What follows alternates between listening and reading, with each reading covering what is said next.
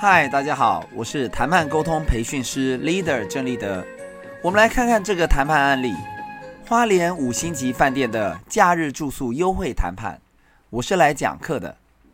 某次我受邀去花莲第一信用合作社讲周六和周日两个整天的课，必须在花莲连住周五和周六两晚。主办单位给我一个晚上的住宿费是两千五百元。两个晚上共五千元的住宿预算，并建议我可以住在跟公司签约的饭店，性价比还蛮高的。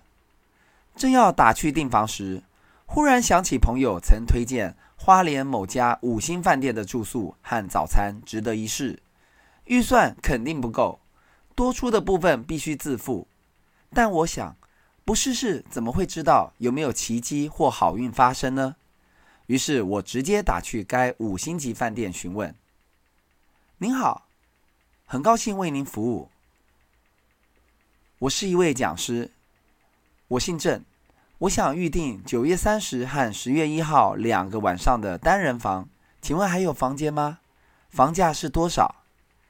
郑先生你好，帮您查了，我们那两天还有房间，单人房每晚定价九千元，优惠价六千两百元。是这样的，你好，我是一位专业讲师，我这两天应邀来帮花莲第一信用合作社的全体同仁上两天课。贵饭店在花莲是有名的五星级饭店，我花莲的朋友一直推荐我一定要来这住，但是课程主办单位给我的预算上限是每晚两千五百元，不知道有没有机会可以住进来呢？哎，郑先生，不好意思，我们是五星级饭店。六千两百元已经是非常优惠了，何况您住的这两天都算是假日，房价比平常日还要高一些哦。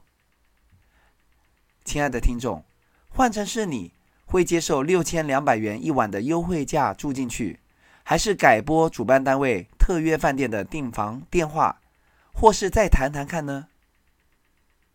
我选择再谈谈看。哈，我知道这两天是假日。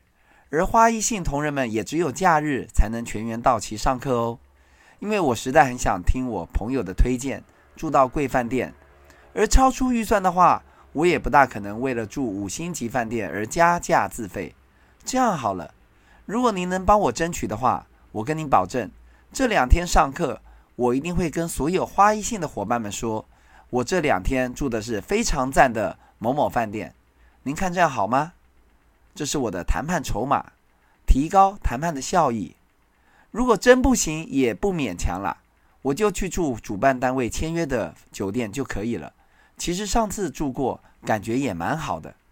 我告诉对方，我有退路，而且是蛮好的退路。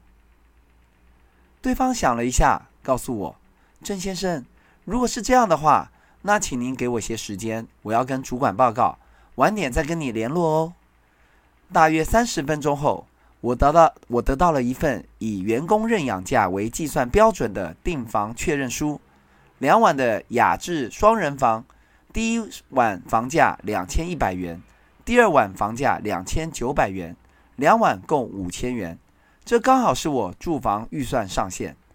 当下内心的想法是，早知道就再报价低一些了，哈，这就是得寸进尺的人性啊。经由十分钟的短暂谈判，我终于住进了期待中的五星饭店。在这两天的课程里，我自然得履行承诺，跟花一信两班上课的伙伴们分享我住房心得。从谈判的角度来看，我得到了我想要的五星饭店两晚享受，同时也实现了承诺。对饭店而言，获得了一次对一百多位准客户的免费宣传，这是一个双赢的结果。善意提醒。如果您不是真要来讲课的话，建议最好别用这一招去谈判哦。今天就聊到这，我们下次见，拜拜。